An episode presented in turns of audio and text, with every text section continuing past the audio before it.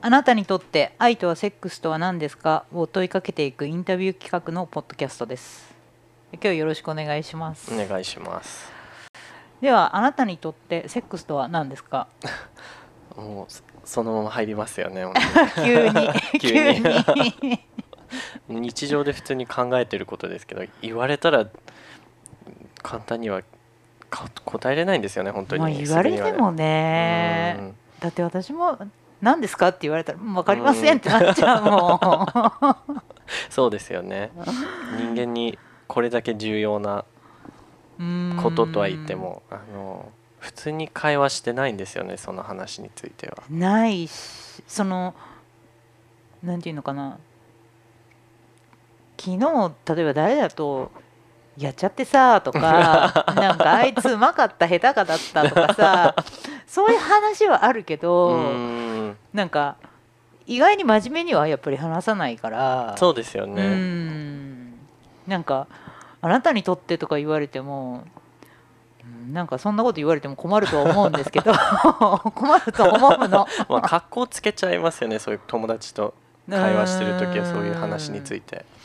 しやっぱりなんかこう自分のこう恥ずかしい部分を話さなきゃいけないような感じでちょっとやっぱりねうんなんか身構えちゃったりとかもそするしうですよね。うんそうですね。うん。面白いとの思うのはそういうゲイとバイセクシャルの方を対象にインタビューしようと思ったきっかけは何でしょうかね？これはでももともとはあのーその「ジェンクシー」っていうウェブマガジンの連載は、まあ、その「ジェンクシー」っていうウェブマガジンのその何？あのーあれは基本的に LGBT 向けのウェブマガジンなんでまあ、はいもともとあの友人とこのインタビュー企画をやっている時に、まあ、そのジェンクシーの編集さん編集者さんからお声をかけていただいて、まあ、うちで連載しませんかってことで。でただまあうちはそういったあの LGBT 向けのメディアなんであはい。あのまあゲイの方とかレズビアンの方とかバイセクシャルの方とかを限定でやってほしいんですよってことでまあ、たまたまあれに関して言えば、まあ、そのセクシャルマイノリティ限定でやったんだけのなるほ話ど。あでその前はいのは方の、その前っていうか同時にも、あのジェンクシーじゃない方もやってたんですけどい。そうですか。あのやっぱりこうジェンクシーの方が名前が大きいんでうんみんなそっちは見るけど、意外に本家を見てくれないっていう。ああっちの方はあの普通の,、まあそのストレートの女性とか、あはい。まあ普通普通の。普通のあそうだねダメだね ごめんなさいいやいやいやねいやいやいやあのちょっとあの またディスられるねいやいやいやいや私いやあのでも言い方困りますよね日本語で。考えると。あのまあマジョえリティ英語でストレートって言いますよね。ストレートうんうんうんって言いますけど日本語でそのうんそうシスジェンダーとかうん。あのノン LGBT とかいろいろ言い方ありますけど日本日本語で考えるとノーマルとかそういうような言い方以外に。でノンケっていうのは通用しないんですよね多分ゲイの人以外に。まあわ。かんないと思う、うん、一なんだろう。般の、私まあ、の普通の 方がわからないと思いますねノンケっていう。うん。私はだからヘテロセクシャルっていうようにしてるああ、うん。だけどなるほど。そのヘテロセクシャルって言葉もそそういう LGBT とかセクシャルマイノリティにっていうものに関してある程度関心がある人じゃないと多うん。分そのヘテロセクシャルって言葉うも通じないからそうですよね。異性愛者？同性愛者？両性愛者としか言いようがない。そうですね。そうそうそうそうそまああのでもやっぱりギャップがあると思いますよね。その多分じょあのストレートのそういうまあ普通のあのヘテロセクシャルの方とゲイの男性の間にセックスに対しての意識がだいぶ異なるかなと思いますよね。うとどうだろうねあの私が、まあ、この企画を、まあ、あのセクシャリティを載せたくないって言った理由があのそのジェンクシーじゃない方のやってた方はセクシャリティを載せてないんですよ。うん男か女男か女かも載せてないあーまあ、あれは写真が載ってるんで、はい見れば大体男性か女性かっていうのはそうですよね。まああのなんていうの性転換してる人とかじゃなければはいはい。わかるとは思うんだけど、うーん。まあ私もそんなね何百人って聞いたわけじゃないんですけど、あの私が感じたことねあくまでもあの異性愛者でも同性愛者でもうん両性愛者でも両性愛者だからとか異性愛者だからとか同性あの何？両性愛者だからすごい違うっていうのは感じたことないんですよ。ああなるほど男女の違いはすごく感じるの。うーんででも基本的に例えば男性同性愛者って、まあ、いわゆるゲイじゃないですか。はいでもゲイっていうより話を聞いてると男性なんですよ。ああなるほどそうそうそうそうそうそうそ まあそれはわかる気がしますねう。で女性同性愛者レズビアンの人とかは、あくまでも話聞いてるとレズビアンっていうより女性なんですよ。あなんかあまりそのどういどういう性を自分の性的対象とするかっていうよりうもんその人がもともと持っている性別そうですね。性自認が重要ということですのかね。方が割とその話を聞いてて私は強く感じる。なるほど、うん。面白いですよね。うん、まあ私、うん。ねそうじゃないよっていう人もいるかもしれないですけど。う、ん。うんそうですよね。私もなんかそういう日本人の女性の友達まあもしかしてそのうん身近にいる日本人の女性の性格とかそういうのもあるかもしれないんですよね。うん。あのやってるまあ芸術関係のあのちょっとあの上品なあの演奏家とかを目指してるような女性は周りに多いので気軽にそういう話はできないんですよね。私も縁ないから分からんわそっちは。こととかでしょ？違ったっけ、まあそうですよね、うんはい。だからあのーちょっとまああの一般の女性よりはもうちょっとなんていうのかなちょっと距離のあるような雰囲気かもしれないんですね。だからうんアメリカ人の女性の友達だったらまだ人によっては結構フランクにいろいろ話せる相手も友達はもいますよね。あとあの日本の女性よりはもっとオープンなかイメージはあるかな、うん。そうですよね。欧米の人の方が。話話しやすいと思いますね。うん。いろんな国の情報が英語で発信してるので、うんうん。まあ同時にいろんな国の人があの結構世界中からあの、うん。まあ、トランスジェンダーの方もそうだと思いますけど、あ思ったよりは私たち人数が少なくはないよね。世界中にいるので、もっと自信を持ってつながって声を上げられるようなことがあるかもしれないんです。人数が多くてこそ。さ例えばそのさっきこう同性愛者と異性愛者だったら性に対しての観念が違うんじゃないかな、うん。みたいなことを一番最初におっしゃったじゃないですか。それはどういった部分で自分あのご自身が感じる部分があります？例えばセックスに対してとかだとこう例えばゲイの人たちとかだとこうなんだけどその一般的なイメージ逆にヘテロセクシャルに対してうん。ヘテロセクシャルのセックスってこんな感じだよねっていうイメージはある？まあ私の勝手のイメージですけど多うん。分ゲイの世界であのオープンな関係、うん。あの恋愛的な関係を持ちながらでも、うん。あのやっぱりちょっと第三者とああの一緒にとセックスしたいっていう希望があっても、まあ相手に許してもらえるようなパターンが多いかなと思いますね。今恋人はいます、います。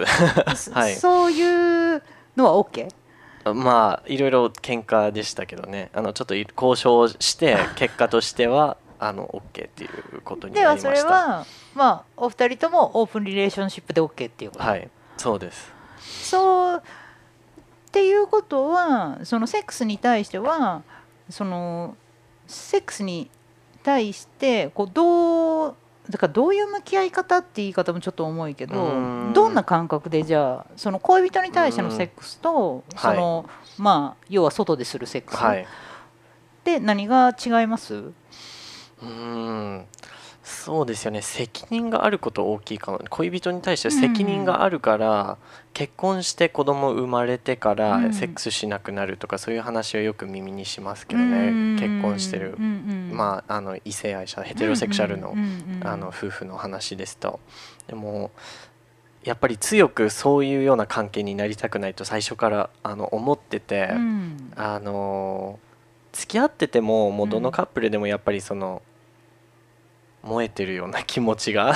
あ最初のうちは、ね、そうですよね。ちょっと、うん。あの落ちていくのはもう自然現象だと思うので、うんうんまあ全く他の第三者に興味を持たないカップルはいるかもしれないんですけど、うん。誰でも多分ちょっと一生この人だけとしかセックスできないと思うよ、束縛されてるように感じうんるひ人は少なくはないと思いますね。まあほぼみんなそうですよね、うん、そういうふうに考えてないかもしれないんですけど、うん。まあ、束縛されてる。で別に許可をもらっただけでたくさんいろんな人とやりたいということもないので、うんうん愛してる人と関係をもっと、いなんていうのかなその愛の気持ちを伝えるためにやることだと思いながら、どうしてもたまに他の人に目が 向いちゃうことがあるので。じゃあ恋人に対してはその愛情表現の一つとしてセックスがあるっていうこと？そうですよね。では外に対しては？うん、まあそうですよね。あの、うん、単なる遊びって言ったら悪いかもしれないんですけど、また他の人とああら新たなつながりができてきて、うん。あの恋とはちょっと違いますけど責任を感じないので、うん。あこの人とこの時間だけを、うん。まあ最大限に楽しく過ごしましょうっていう気持ちなのかな。火遊び。でもあのその違う人でもやっぱり1回だけっていうような関係うん。あんまり求めないので、定期的にちょっとはい。セフレみたいなのをうん2人とも安心できると思いました、うん。なぜか。恋人ではないけど安心できるような。はいはいはい。あの人が一番いいとはあのお互いにあの思ってて。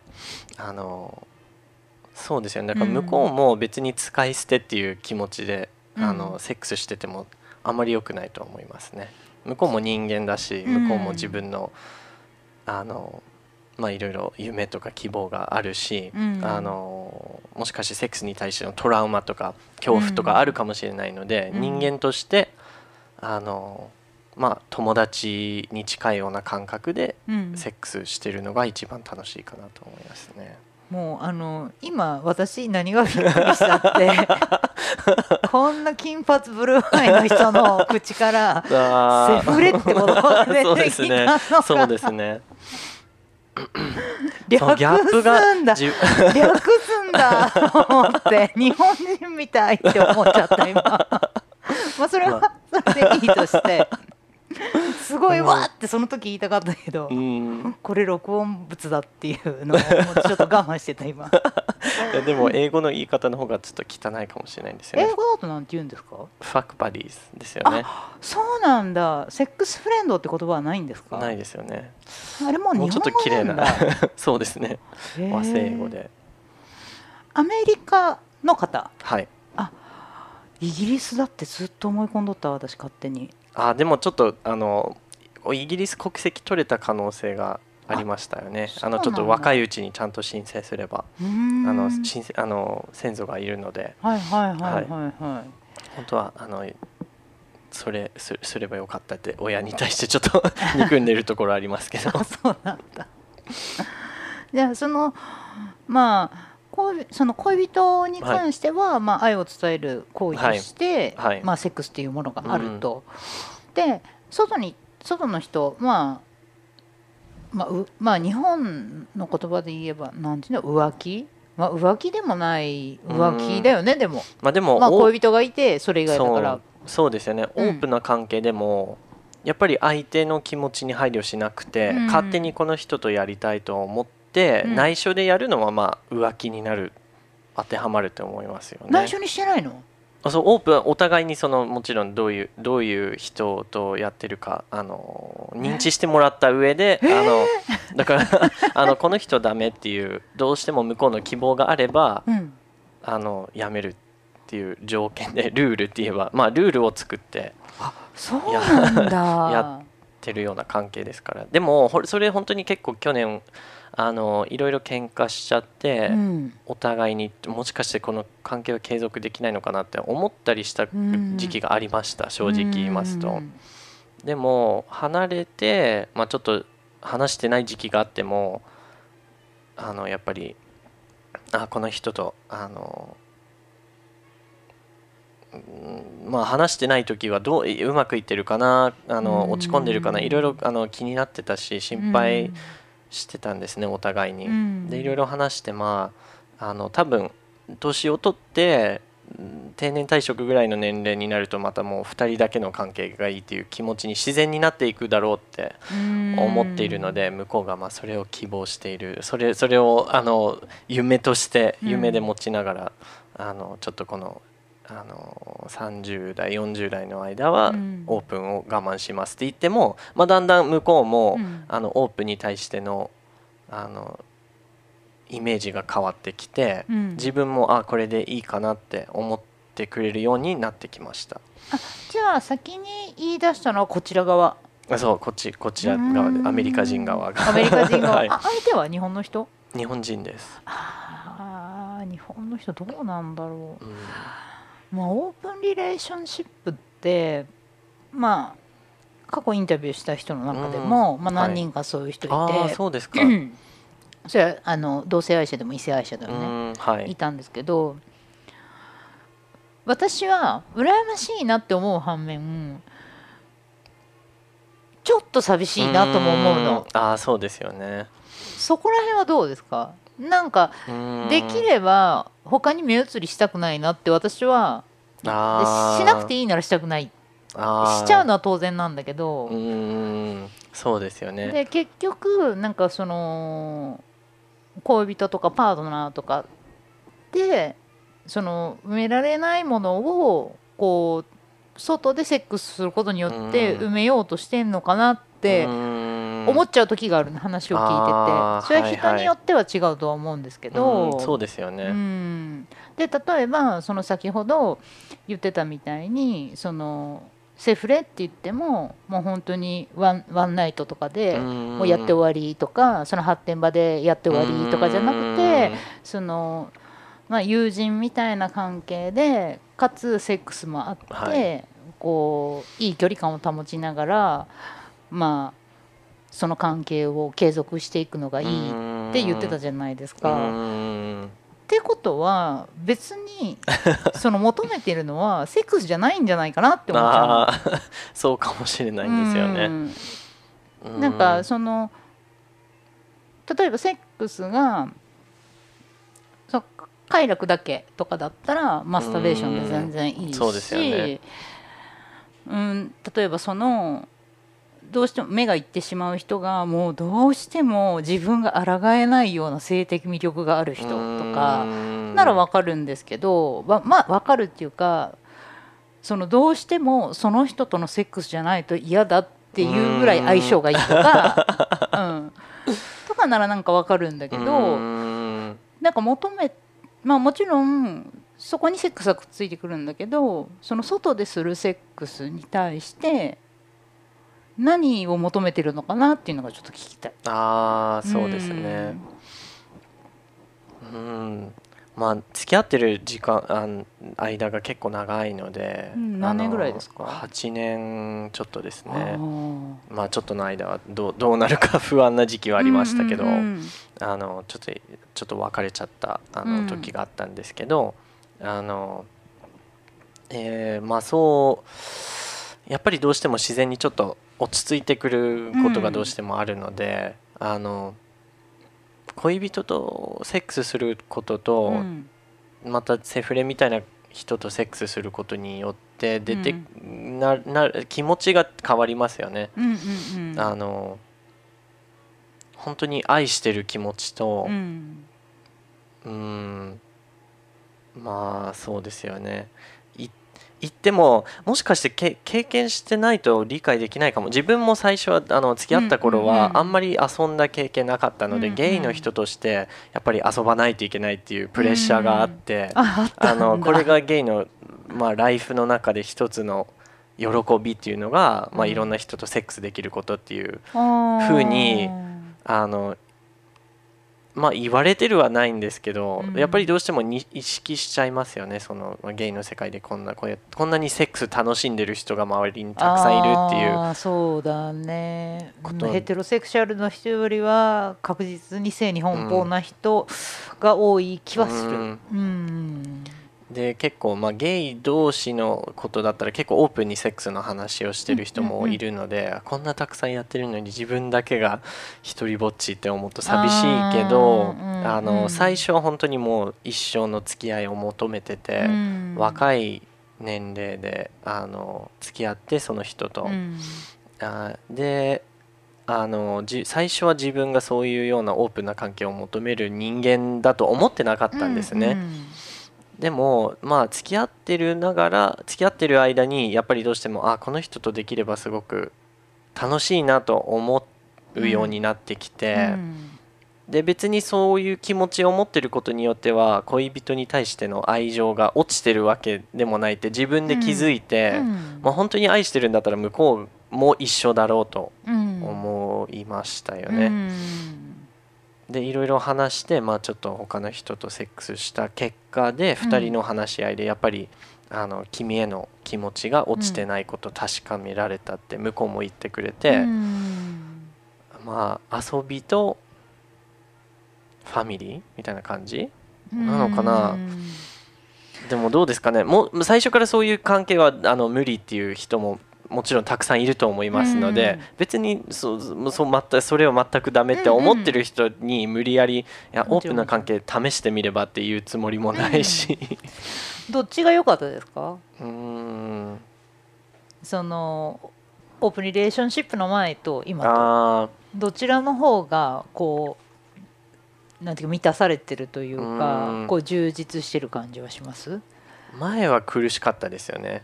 まあ、最初の頃は本当にあの2人だけですごく幸せを感じたんですけど、だんだん苦しくなってきて本当に束縛されてるように。で若いうちに遊ばないといけないっていうこともどうしてもうん。あの意識してて40 40代になればゲイの男性の目がもう向かなくなって、もうど誰もこっちのことあの気になってもらえるような年齢あのではないので40超えたらもう相当あの 体 そうみたい鍛えてないと多分き簡単にはセックスできないのであうん。若いうちに遊ばないといけないと思って。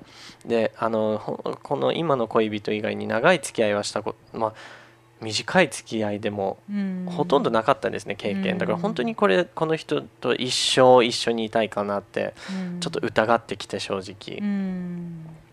でやっぱりうん。オープンな関係を試してみてうん。あ両方のその幸せ感じられると思ってこの人とのああのつ関係を保ちながら、うん。完全にその楽しんでるセックスの、うん。まあちょっとうーん注目されてる注目を浴びてるような あの若いうちの自分の人生失わなくても、うん。なんとか両方欲張りできるって あのいうことに対してうん。はすごく楽に感じました。それはあなたにとってじゃあセックスっていうのは自分の魅力を測るバロメーターみたいになってない？あそれもありますよね。うん。それもセックスの一部。あ恋人に対してはまあ向こうがそれすごく意識してるから、本当に、うん。あのセックスすることによっては向こうがすごく愛されてるっていう気持ちになることは特にあるから、うん。あのしただその愛してるっていう言葉とかプレゼントとか、うん。あの何かマッサージしたことよりは、うん。セックスしたことで向こうが一番安心して、うん。あ愛されてるっていう気持ちになってくれる性格なので、うん。向こうもそうだと思う。お互いにそういうことがあって、うん。あのうん。まあそれも自分の価値観を、うん。あの確認するための、うん。行動でもあるかもしれないですね。それは今でも定期的に恋人とはセックスしてるんですか？あそうですね。あすごい。えまだはえいくつでしたっけ？まあ30です。あまだ若いね。30か。そうだね。はい。遊びたいね、遊びたいです20ね代、うん、男の子男性は20代一番元気だって言いますもんね。うんそうですよね。うーん60とかになればもうほとんどセックスに興味なくなだからそれもゲイの楽なところかな。おだ同じぐらいの年齢でその落ち着きが 来る来るから女性の方がなんか40代に入ってから逆にすごいピークになっていく方もいらっしゃるらしいですよね。なんかホルモンの関係らしいですけどね。うん。こう女性ホルモンが落ちてきてだんだんこう男性ホルモンがいうこう女性ホルモンの方が多かったんだけどこう女性ホルモンがだんだん少なくなってきてこう割合的にこうなんかやっぱり性欲って男性ホルモンがすごい関わってるらしいので。そうですよね、うん、でもなんか私は40代なんですけどすごい40代になってすっごい性欲上がったとかない。あそうですか わからんあるかもしれんけどそうですねあるかもしれんけど気づいてないだけかもしれんなんかそう言って言うんだけどあまり私はなんか感じたことはないかな、でも確かにそのさっき言ってたみたいにこのセックスすることによってその自分の魅力とか価値を測りたいみたいなのはその40代に入ってからより分かるようになった。うんなんかあのーやっぱねまあ、ゲイの人たちとかもそうやって言うけどもう30になったらもう本当ば、ね、ゲイの子たちがよく自分でババアババアって言う言うじゃん。でそれはもう本当に女性もそこは本当に女性そこは女性と一緒だなって思うんですけどうん今はもうそんなこと言わないけど本当一昔前女はクリスマスケーキだって言ってうん25日から大安売り。うん。だから25歳から大安売り。いや本当に本当に、ちょっときついですよねそれは。うん、まあでも現実あんまりそれは変わってないなとも思うし、まあそうですよね。あまあまあひ非難があるのは覚悟の上で言いますけどやっぱ生き物は美しい若い方が美しいんで。うーんその人間だけじゃなくて動物でも何でもそうだけど。そうですよね。うん。年を取ることにまあどうしても。もうあの見た目の魅力は確実に失われていくんで、うん。でもそういうのもあってやっぱり40過ぎてからこうぐっと老けたなっていうのも自分も分かったから。えそうですか？全然すごく顔,、えー。顔若いんですけど。いやいや本当に。いや本当にね40ぐらいの時の写真と今の写真見たら本当にびっくりした。私こんなに老けたんだと思って、いやいやだからまあその意識もその考え方もちょっと変えなきゃいけないか自分をく、うん。苦しめてるだけじゃないのかなと思うところもありますけど、だけどこうやっぱりひ人から求められてるその女性として求められたいイイコールやっぱそれって性的対象として見られたいっていうのそはうですね。やっぱりあるからいや実際セックスしてもしなくてもやっぱり対象にされてるっていうことによってはうんちょっと安心することもありますよね。そうそうそうそ一時期僕アプリ今は使ってないんですけど、うん。アプリう、の,、うん。あの通知がないと、うん。あのあのちょっと仕事してる間にずっとうん。携帯見ないことあるんじゃないですか、ずずっと見な見てなくて、うん。あの表面にこのあの通知が出てきて、うん。アプリのが一個もないともうダメだもう終わってるっていう気持ちになる ちょっと依存みたいな時期もありましたよね。だんだんそれが出会い系のアプリだよね。そうそうですね、うんうんうん。えー、そう。あでもそういうのをもし使ってたらそう思うかもしれない、うん。多分なんかヘテロの人たちもそういうのあるのかもしれないけど、うん。ああるわ。あったわ、まあ、女性の方うもん、なんか、ああ老けたなってよく言うことそれが根本ですよね。ああそうだと思う、男の人にも注目されなくなってきたねって。うん、寂しいよね、まあ仕方ないって分かってても、まあやっぱりほん単純に二十歳ぐらいとかうん。二十歳30前の女の子とか見るとあのどんなブサイクでも可愛いもんねやっぱり。いやもうほんと何？あの もう肌とかもパーンとしてて、あの太ってるとか痩せてるとか、うん。顔が綺麗とか可愛く可愛いとか可愛くないとか関係ないなんかもう若いってだけで綺麗なんだなっていうのにやっぱ見ててすごい思う。なんかそれに対してすごく嫉妬とかはないですけど、ああまあ。うん、そうですよね。でなんかなんなんなんだろうね。だからこう結構そのいろんな人をインタビューしてきてうーん、まあ、人によってはこうセックスはコミュニケーションの一つとかまあ本当にその動く大人のおもちゃみたいな。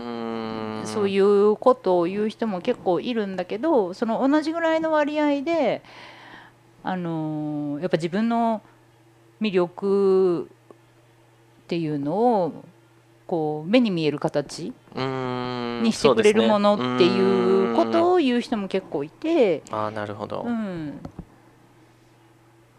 でも、うん、でもそうとはしててもやっぱり恋人に対しての愛情を伝えるセックスがなくならない。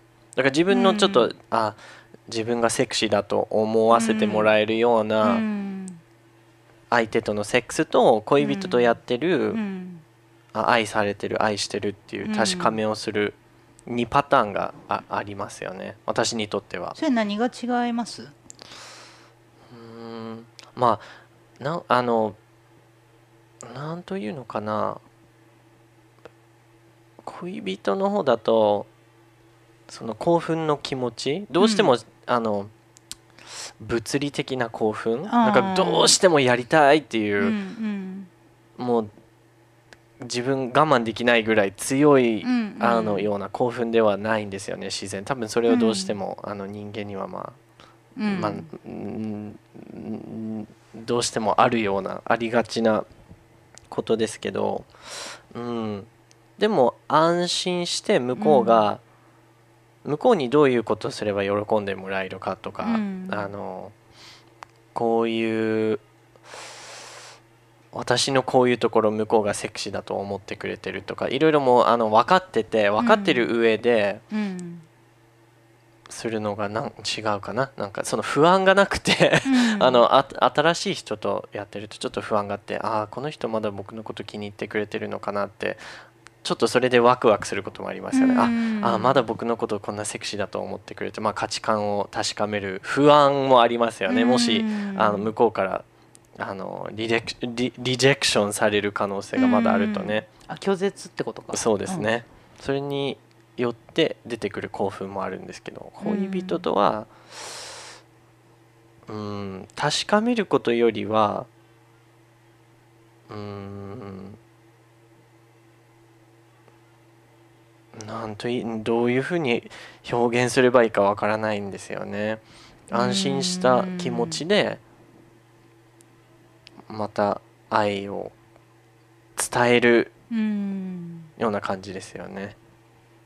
恋人としている時はまあ安心感があるってこと単純にうん、そうですようね。んでそれによってまあそのまあ普段話したりとか一緒に生活されてるんでしたっけ？そうです。うん、だからまあそういうところで普段の生活会話があったりとかいろいろあるんだろうけどまあその中の一つとして恋人とのセックスがあるそうっていですよねうこ。とかな。そうですよね。うんだから2人の過ごしてる間にあのやっぱりいろいろ事務的なことも考えなきゃいけないんじゃないですか、うんお金とか、うん病気になった時面倒見なきゃいけないってこととか、まあ、引っ越しとか将来の仕事どうするかとかいろいろあのそういう不安があって、うん。あの2人だけがあの2人きりになって、うん。2人だけの幸せのためにこういうことをやってるといううん。あの安心できる安心を感じるような行為ですよね。うん。セフレみたいな方とやってる時は遊びですよね。どちらかというと。楽しい。でも、うん、楽しくて、ちょっと不安があってこそあこのこのゲーム勝った。この遊び 負けてないっていう、それは相手に対しても思うの、うん、そうですね。その征服してやったとか？そうですね。意外に全然見た目と違って攻撃的すごくジェントルマンな感じなのに。うんどっちかというと攻める方が好きなんですか？その恋人じゃない人たちとセックスする時はそうですね。あそうなんだ。はい。逆だと思った。あまあでも、うん、あの性格的には攻めるあ方が好きかもしれないんだ。ですけどね。うーん。そこでじゃあ自分のその性的魅力とかそうですね。そういう自分の、まあ、力うん。とかをこう誇示したい感じなのうかな、ん。そうですねってなるとコミュニケーションとは違うんだよな。まあ私結構まああの前の話ですけど子供の時カルトみたいな宗教でええ生まれ育って、それはご両親が？そうですね。家族も今信者が両親2人とも信仰が強くて本当に。でもし差し支えなければ何教かちょっと。あそうですね、うん。まああのあの最近アメリカで結構全国のニュースプログラムで報道されたのが、うん。このあの、まあ、モルモン教って言いますけどはい。はい、何が特徴的かっていうとキリスト教のすごく厳しい宗派みたいな感じだけどあのセックスに対してはかなり強いあの制限があってあの子供の時から言われてたのは性行為は結婚してない人が性行為するすると、まあ、マスターベーションを含めて、うんうんあの殺人の次に神様にとってはの大きな罪っていうふうにそううん教育されてきて、うんうん。12歳の時から定期的に半年に1回ぐらいは、うん。あの個室でそのまああのなんていうのかなカトリック教で行くと神父さんみたいな役をしてる人と2人きりでうんインタビューされることあったんです。うん。子供の時からでマスターベーションしてるの？とかあのマスターベーションする時にどういうような人を想像してたの、うん。どういうような人とやりたいの？もしかして、うん。あのあのポルノ見たとかそういうことはないの、うん。でそういうことがあったと認認めたら、うん。あのまあ全員にその教会の人に全員に言うわけではないんだけど、一時期ちょっとあるいその儀式の一部に参加できなくなることもありましたので、あバレちゃうよねそれで。そうバレちゃうこともあって、あの性に対して結構トラウマがあったんですよね。あのモルモン教はもうものすごくそのセックスとか性に関して厳しいっていうのは聞いたことはある、そうですうね。んあのそれはちょっと珍しいですよね。それまでご存知な日本人の方。あでも多分ね私ぐらいの年だとねあの何十年前だったかな20年ぐらい前だったかなにあの日本の芸能界でモルモン教徒の女性がいて、はいはいはい。その人があの浮気したんだあ芸能人とそうですよね。ちょっと有名な。そう 話でですよねそれでその時にモルモン教っていうのが結構日本でちょっとあのモルモン教っていう名前が結構やっぱ人一人歩きしてその女性最近もまた浮気したんだよねあそうですか。そうそうなのそうなの ちょっとだからもうああくまで人間のあの本質と対してるような宗教ですよね。でもあのやっぱりあの宗教とかってやっぱこう性に対してその密教みたいなところはうん。本当にフリーセックスみたいな逆にセックスしますくれ。たもう本当にそのモルモン教徒だけじゃないとは思そううんですけどみたいに本当にもうものすごくこう禁欲的に生活させるかっていう本当になんか極端だなっていう。うん。なんかだからそのセックスってそれだけ人を惑わすものがあるんだなっていうのまあはすごく感じていて。でまああの幼い頃にねご両親がまあモルモン教で。そうですね。で、まあ、子供には決定権がないから多分ね両親がご両親がモルモン教徒だと子供も自動的にまあそういう風になるんだろうけど、そうですよね。まあそういう経験もあればって思えば、そんなになんかトラウマそのあすごい今話聞いてあすごい大変だったんだなそのうん10代とかの頃なんて、普通男の子たちなんて、うん。そのマスターベーションするとかしないとか、うん。もうエロ本ね。読んだりとか、うんね。見たりとかっていうセのが普通。い興味が出る時期なので。その頃にそうやってこう周りに見張られてるような状況っていうのはやっぱりすごく大変だったと思うしそうやって思ったら全然そんな本当にあなたはすごく真面目だなと思ってもっとなんかもう わーってなってもよかったんじゃないの？って思うんだけど。だからまあでも言われたことに対しては、うん。なんでこの宗教がこういう決まりになってきたのかなっていろいろうん。伺い始めると、うん。まあやっぱり社会でもなんで結婚でしかセックスが許さ許されてるのかなっていろいろ疑ってくるとまた新しいうん自由が生まれてきますよね、うん。だから別に自分がこういうような関係が欲しくて、うん。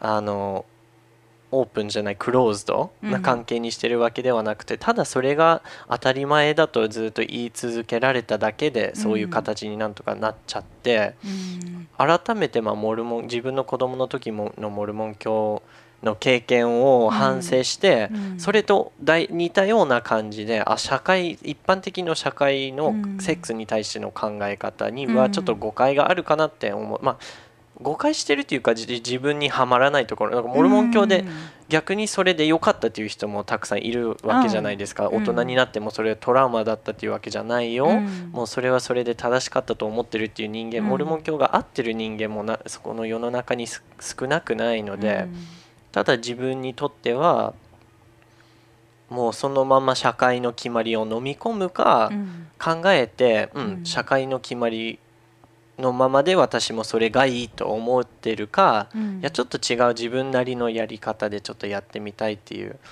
あのきっかけになったので、うん。最終的にまあそういうモルモン家で生まれ育ったことに感謝してる部分もありますね。うん。なんかこうさっきのそのモルモン教のお話をお伺いするまではあもう本当にもう普通にその一般的に その自分の、まあ、いろんな人からセックス誘われることでこう自分っていけてるんだって思いたいしでもこう安心できる帰るところが欲しいしっていうまあ本当に普通のそれ責めてるとかじゃなくて当然私もそうだし、ほとんどの人はそうだと思うんですけど、そうですよね。安心でき帰れるところがあって外で遊べるっていうのがやっぱ最高だと思うんで、うん、そうですね。うん。かなって思ったんですけどそのモルモン教徒のって話を聞いた時に あのーあなたにとってそのセックスって自由の象徴なのかなって思ったの。ああ、そうですなん。かその恋人としかセックスしちゃいけないってすごく一番最初におっしゃったんですけどすごい束縛されてる気がして嫌だって、うん、そうですね。私は別にそこまで強い気持ちはないんですよ。束縛されてるみたいですごい嫌だ。うん。なんであなたとしかセックスできないの？そんなの耐えられないとかまでは思わないの。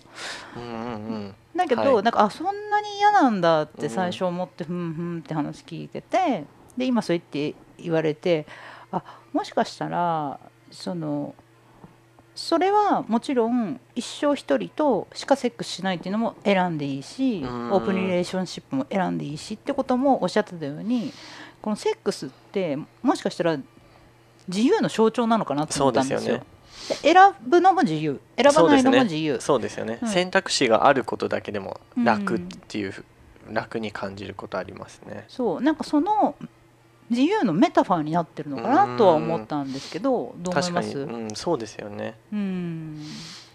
うん、まあ人間がどうしても頭の中で理想にある理想とうん。現実がはまらないということどうしてもあって、それ一回気づいてしまうと、まあ何に対しても疑いの心を持つっていうこともあるかもしれないし、うんやっぱりまあ自由があることによっては安心することもありますよね。うんあのだからまあゲイの世界でももしかしてオープンな関係の数がちょっと多いっていうのは同じようなだから日本でも宗教的な禁止があるわけではないんですけど、まあうん。批判されてることはなんとか自然に気づいてくることはあるので、うん。あー私は女の人と付き合ってなんとか子供を作らなきゃいけないっていうふうに思ってることが苦しくて、同じようにセックスで自分の自由を主張しようとするうん。ことはあるかな、うん。それはまあ納得しますね。ではちょっとまとめていただいてあなたにとってセックスとは、まとめて私にとってセックスは、うん。えー恋人もうん。友達も、うん。あのー同じく関係を深めるためのうん。あの愛と、まあ、遊びの行為だと思っています。わかりました。ありがとうございます。ありがとうございます。あなたにとって愛とは何ですか？愛とは、えーセックスですね。えー。あのいやそれだけじゃないけど、うん。向こうのうんいろいろニーズを2人で埋め合うような感覚なのかな、うん。まあ、どの人間と付き合っても我慢しなきゃいけない部分があるから、うん。これだったら我慢できるっていう選択でもあるかな。でうん。愛っていうのはまあせ責任が大きいかなと思いますよ。愛してるという発言してるだけでうん。相手にとってはちょっと責任を感じてくる部分がありますよね。相手に対して責任を負わなきゃいけないっていう。そうですうねん。その先ほどモルモン教のお話出たじゃないですあかはい。そのそこの中で愛ってどういう定義なの？あーモルモン教の中でうん。愛っていうのはすごく限られた存在ですよね。あのそうううん。ん。ルールがあってあの、うん。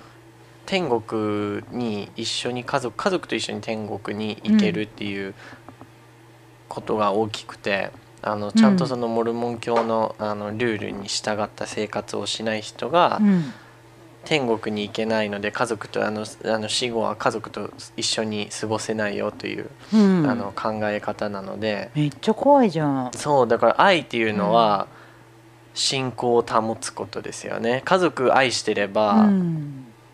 このモルモン教のルールを破らないことが一番大きいっていう考え方ですね。モルモン教って神様は何なの？キリスト教と一緒ですけど。イエス・キリスト？でもちょっとちょっと変わった感じですねモルモン教は。あの、うん。モルモン教一夫多妻の時代があって、そうあの多分作った人がもう勝手に遊びたかっただけでなんとかそうそううん。許してもらえるようにだから本当にカルトだと思っていて、ねでも一般の人にその一夫多妻が広がったっていうのはまあ珍しいですね。うんそうだね。モルモン教の人が集まってどこに行ってもあの周りの人に嫌がられて政権が政治的にちょっと力がありすぎて現地の法律とかも全部自分であの掴んでるかって思われていろんなところから追い出されて結局ユタ州に逃げていったんですね。で誰もいないそのまあ州でもなかった土地でうん。自由に一夫多妻の生活はできるっていうことがあったので、一時期はそれが続いて、うん。まあ、1910年にアメリカ国から、あのこれをやめない限りはユタが州にならないっていう。あ あのまあ結構大きな問題になって今もその一夫多妻をしてる人が残ってるんですけど一部、うんうん。まあちょっとごめんなさい。ちょっと全然関係ない話なっちゃったんですけど、うんうん。でその、まあ、愛っていうのは宗教のために捧げるようなものだとい神様。う概念が、うん、神様を愛してるじゃなくことと、てうん、家族愛してるから神様の言うことに従う感じですかね。で神様に愛されてるってうん。子供の時から言われてるんですけど、うんうんなぜこんな苦しい生活を送ってほしいのかなって思って本当に神様が僕らを愛してるんだったらなんでこんな不幸にするのかなって子供の時から常に思ってたのでそれは苦しそのモルモン教の教えが苦しくてっていうそこと？うそうですよね。うん。でそこには愛がないなーって思ったってこと？そうですね。でその愛がないなって思った愛って何？ああその恐れてることですよね。恐怖でうん。あの神様に捨てられないかとか家族にあの捨てられないかとかだからモルモン教もう信じてない信仰がないというカミングアウトした時は、うん。ゲイとカミングアウトしてると同じぐらいショック受けるんですよね家族が。まあ一生ゲイということを最初から禁止されてるので、天国に上がるには結婚しないといけないということを信じてますよね、モルモン教の人。ちょっとそれもあるんだ、うん、独特ですようんね、うんうん。特別な教会に行って結婚することによっては天国に行けるっていうことを信じてるので、うんあの結婚しなしないっていうことでまず大きな衝撃ですよね親に。うんうんうんで教会に通いたくなくて、うん。もうあの結婚しないどころか男の人と付き合いたいっていうことを言ってることによって親も結構トラウマを受けたんですね。ご両親は知ってるの？もじゃそうです。あいやもう本当お前地獄に落ちるぞって言われちゃうよね。そうですね。もそういうことだよねでも。そうそういうことうです、ん。でまあそれは愛じゃないと思いました、本当に無条件にまあ無条件にって言っても自分の心をた保たなければいけなくて、うん。虐殺だとかしてるような人だったらまあ距離を置かないといけないんですけど、うん。できるだけ自分の自分に害がない限りうん。は相手を無条件に受け入れるっていうことは愛だと思っていますね。うん。だから向こうが他の人に対しての欲望を持ってることとか性的な興味を持ってることもうん。本当に愛してるんだったらそれを拒否してうん「お前はダメだ私だけしか見見てほしくない」っていうことを言うよりはそれを認めてうん。それがあっても愛してるよっていうことが大きいかなと思います。うん。そのじゃああなたにとって愛とは相手の全てを受け入れようとすること？そうですよね。条件付きで受け入れるのじゃなくて。もう無条件に。無条件に。えじゃあそれは可能だと思います？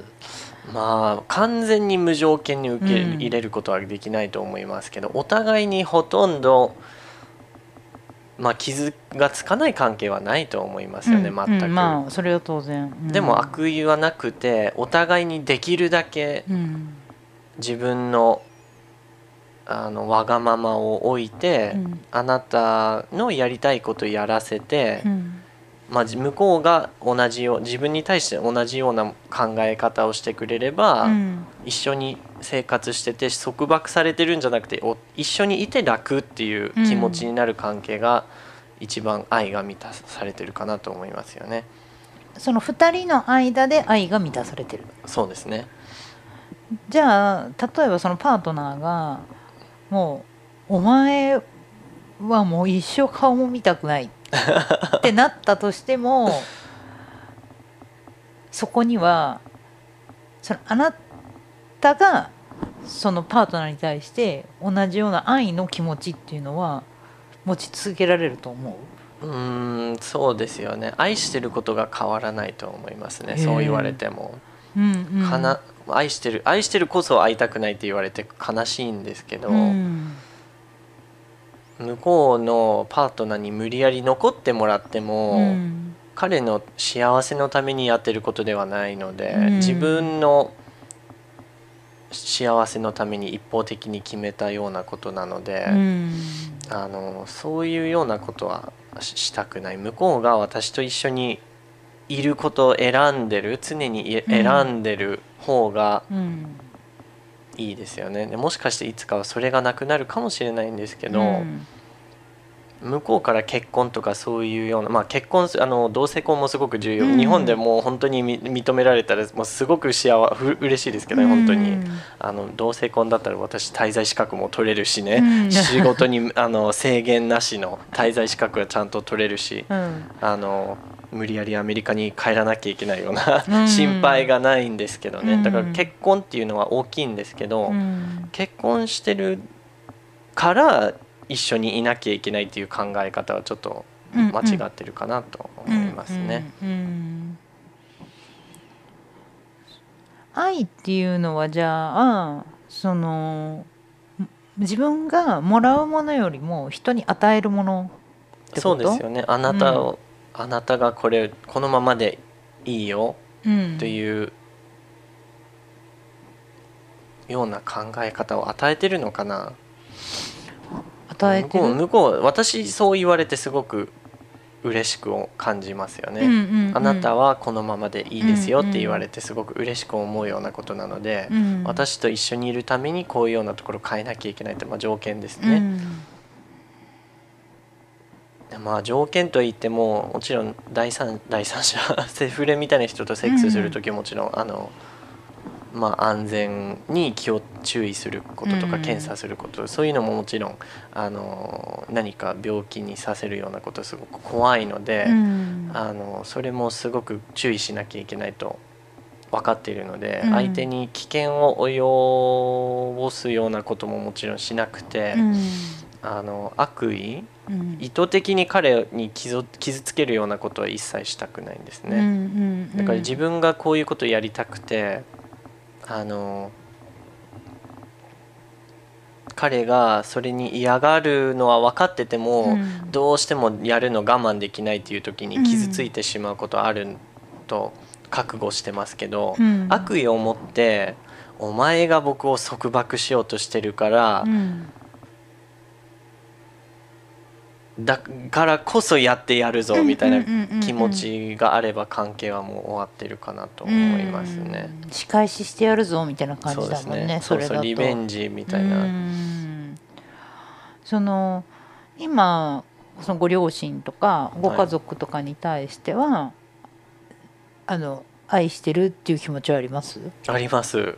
家族本当に大好きで愛してます。あそうなんだでもそのあだからそうカミングアウトした時はどうだったの？そのもう愛して自分に信仰がなくなったとか自分はもう同性愛者だったごご家族はどうどんな感じでした？だから愛しててこそ言いづらいですよね。親のことどうどうでもいいと思ってれば、うん言えない多分簡単に言えたかもしれないんです、うん。日本人は反対の考え方の方いるかもしれないですよね、あの家族と仲良くて、うん。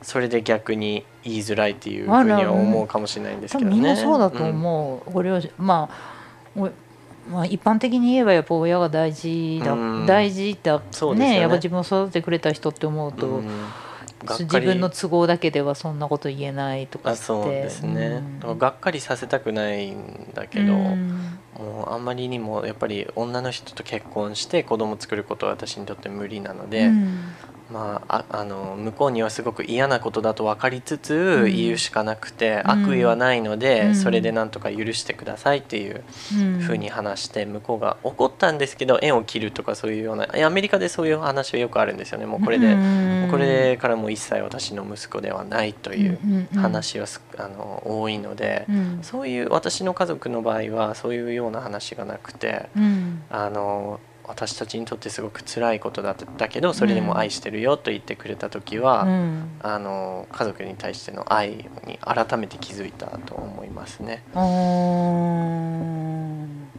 で兄弟まあ2人ともあの5人兄弟で そう一番下の子2人がまだ高校生なので、ちょっとん宗教的にはどうなるかわからない年齢だけど、27歳の妹と25歳の弟が、うん。もう私と同じような考え方で、うん。宗教このそあのモルモン教はちょっと納得できないっていう気持ちになってきたので、兄弟もすごく仲良くて、うん。で弟も実はゲイで。あそうなんだ、うん、あの25歳の。うん。でつい最近日本に来てくれて、うん。その彼氏にも会えたので、うん。まあ、3人でちょっとあの肩並びになってまたちょっと自信持って親に言えるような家族かなって思いますね。でもご両親も、まあ、許してくれたって言い方もおかしいけどまあでもまだまだそういう現状だよね親が許してくれたとか。周りが認めてくれたって別に悪いことでも何でもないんだけど同性が好きとか異性が好きとかって、うん、そうですね。でもねそういう信仰があってそういう厳しいそういう教えがある中で、はい。でもそ そ、ね、ご両親がだよ、うん、うんそうやってそっかって理解を示してくれるとやっぱりうん、まあ、そこにすごい愛を感じたってことなんだよね。そうですよね。で。それはご両親はどういう気持ちだったと思います？だから、多分すごく悲しかったと思いますよね。うん、そのあなたが告白した時じゃなくて愛を感じたって言ってたじゃないですあかーそうですよね。そのそれには何が含まれてると思う？あー。まああなたにこういうような人生を希望してるけど、うん。自分で決めなきゃいけないっていう自由も含まれてるんですよね、うん。本当に、うんまあ、前半に話した自由がすごく重要っていうことはあるかもしれないんですよね、愛ということにも。うん。自由がいないと愛ではないっていう考え方、うん性格です。うん。そうなんだ。でもやっぱり小さい時の経験が多分誰しもそうだと思うんですけどやっぱ生きる上でやっぱすごく影響を及ぼすなとは思ってて、うん。でも愛が自由ね。でもうんなんかずっと話聞いててそれはなんか感じる。別にすごく必死にこうもがいて何が何でも自由になってやる みたいなのは話してては感じないんですよ。うん。それはもしかしたらあなたの見た目のせいかもしれないしうん。話し方のせいかもしれないけど、うん、まあ、でも積極的にそういうセフレの募集とかはしてないのは、うん。まあ現状ですようね。ん。なぜかそういうアパートナーにそういうオープンな関係でも大丈夫ですよって許してもらえただけでうん。すごく楽になって、うん。でまあ人生で今まではやっぱりあのたまにはそういうあこの人とちょっとセックスできればいいなと思う人は出たりしますけど、うんうん。毎日のようにうん。あったりするわけでもないし、もちろん、うん。で使い捨てはちょっとまあお互いに良くないし愛がない感じ？そ愛が愛がないんです、まあ、あの友情もないですよね。友情もなくて愛もなくて。友情と愛は別ですか？うん似たようなものでもちょっと違うと思いますよね。うん。家族として感じてるかどうかっていうのはあるかもしれないですね。愛はじゃあ家族の象徴かもね。うんそうかもしれないですね。だから友達には無条件に友達でいるっていうわけではないんですよね。やっぱり友達に何回かすっぽかれたらとかちょっと結あ構あのまあちょっとしたことでもやっぱりこの人とああんまりあの時間が限られてきますよね今の現代の社会で、うん。だから友達ってポッてあのこの関係はやっぱりちょっと他の友達優先しちゃうので別にあなたとは縁を切りたいっていうわけではないんだけど、うん。もっと楽し友情のを感じるような人がいるので、うん。その人と一緒にいることを優先しますっていううん。考え方ですけど恋人に対してはあのやっぱりあの喧嘩してて話し合いがずっと続いてうん。落ち着かなくても、その人と一緒にいる時間を保たないといけないと思っています。うん責任家族だからあの、まあどれだけ嫌になってもうん一緒にご夕ご夜ご飯を食べなきゃいけないんですよね。もうあの勝手にに家を出て、うんもう一人で食べるからなんとかしてっていうことはしたくないんですね。あじゃあもう今その一緒に住んでらっしゃる方はもう恋人というよりもうほぼパートナーというか、うん、そうですよね。まあそのまあ反は押してないけれどっていうそうそうですねうんそんな感じですね、うん日本で同性婚できるんだったらもしかしてもう結婚してるかもしれないかなって感じの。あれパートナー制度ってあれ日本っていくつかのあれ？区とか、そうですね。渋谷とかそうですね。うん。あれって日本人同士じゃないとダメなのか？そうだねかもしれないんですね。多分日本人同士じゃないとできないと思います。いやでももしかして外国人でもできるかもしれないんですね。でも一番大ききなのはやっぱり滞在資格ですね。外国人だったら。あの永住者かどうかってことだよねそうですよね。で日本人と結婚してることによってはあの仕事の制限がないんですよね。あそうなんだ、はい。あのだから自分で会社を持ったりしても大丈夫です。あ今はまだできない？そうそうそうですよね。あれ今は何のビザでこっちに、だから会社員で働いてて、うんうんそのまあバイトとかそういうようなのにあの許されてるんですけど、うんちゃんと誰どこかに勤めないといけないということですよね。あそうなんだであの自分の滞在資格と異なるような仕事だと許可をもらわなきゃいけないんですね。ねだからあの例えばまああの自分があのウェブデザイナーで、うん。ウェブデザインでちょっと依頼をいただいたのでフリータイムで誰か友達にウェブサイトを作りたいっていうような依頼をいただいても、まあ多分エンジニアとしてあの認められるので大丈夫かなと思いますけど入管にそれを確認しなきゃいけなくてめんめんどくさいことじゃないですか。めんどくさいね。でそれでも入管行かないかんのだ。うんそうですねでそもっことるもんねいつも。そうですね。うん。で永住権の申請するには日本人と結婚してること大きいですよね。ずっと日本に暮らせる権利を与えるにはやっぱりずっとあのそれを簡単に出すと、うん。取って日本に暮らしてないけど、まあ、中国本当は中京に家を持ってるんだけど、うん。まあ、いつか日本にまた住めたらいいなって思ってるだけで永住権をキープしようとしてるような人を防ぐために結あ構ハードル高くしてるんですよね。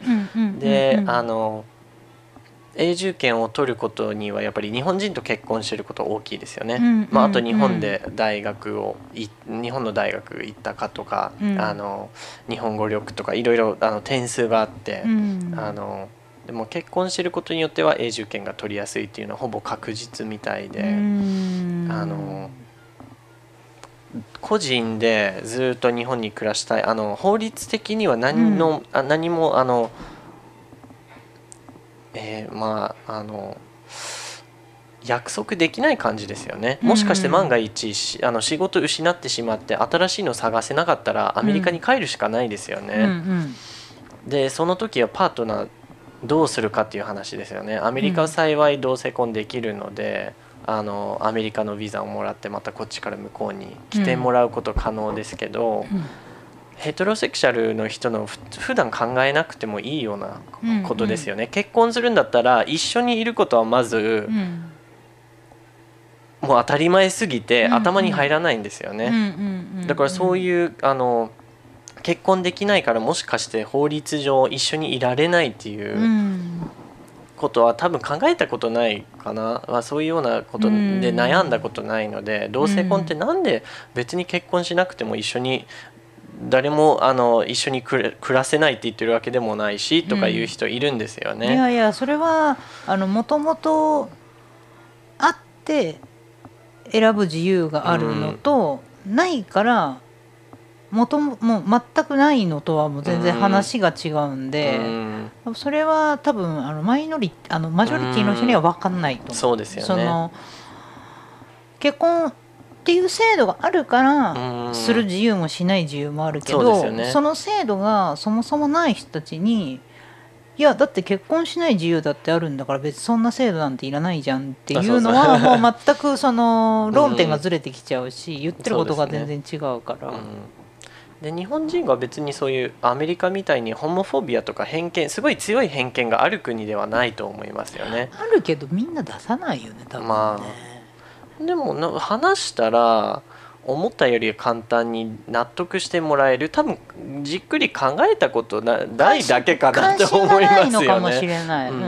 でアメリカでカミングアウトしてる人が多いので、うん。あの知り合いゲイの知り合いとか親戚とかあの、うん。知ってるゲイの人知ってるって答えるアメリカ人は8割以上ですけど、うん。日本は少ないんですよね。少ない。全然。5%とかしかあのゲイの知り合いがいる直接会ったことあるっていう人すもう非常に少ないので。多分絶対みんな合ってるけどね。そうそうそう周りにどれだだけ多いかうん気づいたら、うんあ私の大事な息子さんもそうだったかって、思ってくれると思いますよね。日本人が別にキリスト教であのまあ多分ね子供が欲しい孫が欲しいっていう気持ちは強いと思いますね。ね。でそれはどうしようもないけどレズビアンだったらまああのまあまあね種だけもらってくれば。そうですね。ん。でゲイの人でも、まあ、自分もよあの養子できればしたいと思う感じですからね。だからこんなこんな遊んでるけど真面目なところあるんですよ。いやそれは家族を持ってパートナーとうん。あの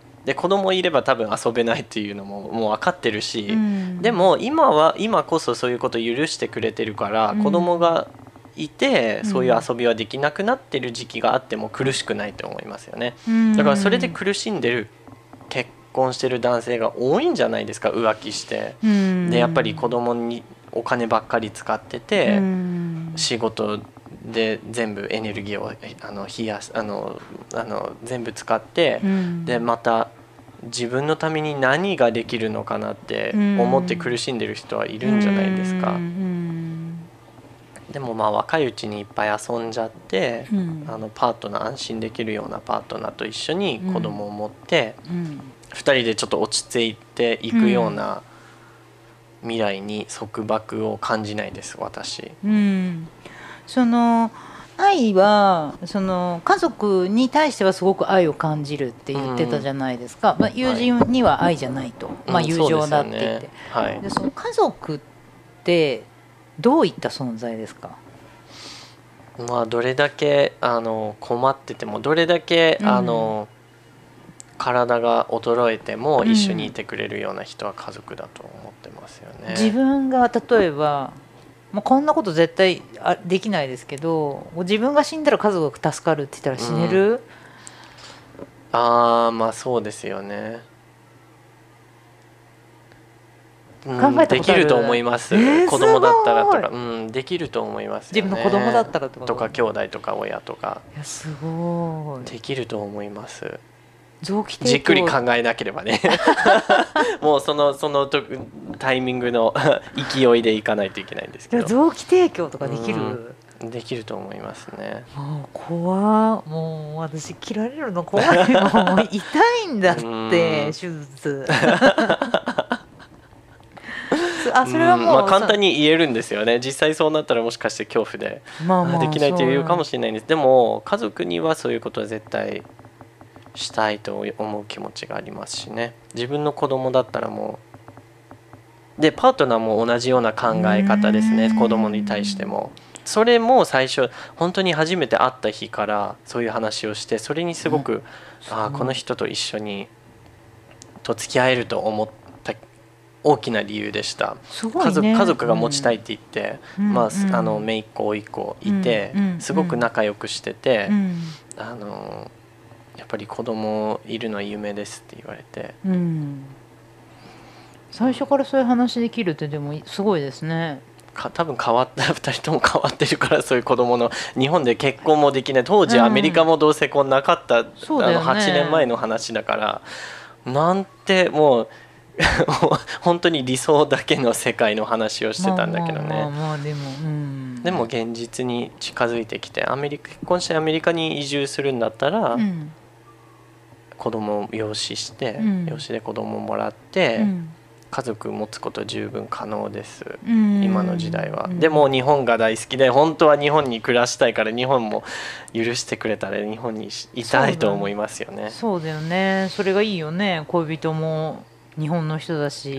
あなたも日本が大好きだったらね。日本にいられれば言うことないもんね。もう日本語もそんだけ達者だしね。いやいや。だからそうせっかく覚えたから。せっかく覚えたから。私よりうまいじゃん。そんなことないですよ。そんな日本人のみんな言うよね。私よりじゃ私日本人じゃないからね。あそう失礼しました。ごめんなさいいいんだけど。すいませんでした。では、まあ。あのあなたにとって愛とは？愛とはまとめてください。えーその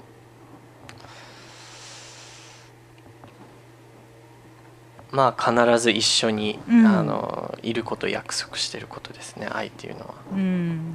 あの相手の人生とか、まあ、命に責任を持つこと、そうですね。そこまで重いそう感じですね。うはい。ん。わかりました今日はありがとうございました。こちらこそありがとうございます、うござい変わった考え方の。いやいやいやいや日本語が本当に達者でびっくりした。いや嬉しいです。もっとできればあの日本語の勉強にもなりましたからね。あまたぜひ何かあればよろしくお願いします、はお願いします。ありがとうございました。ありがとうございます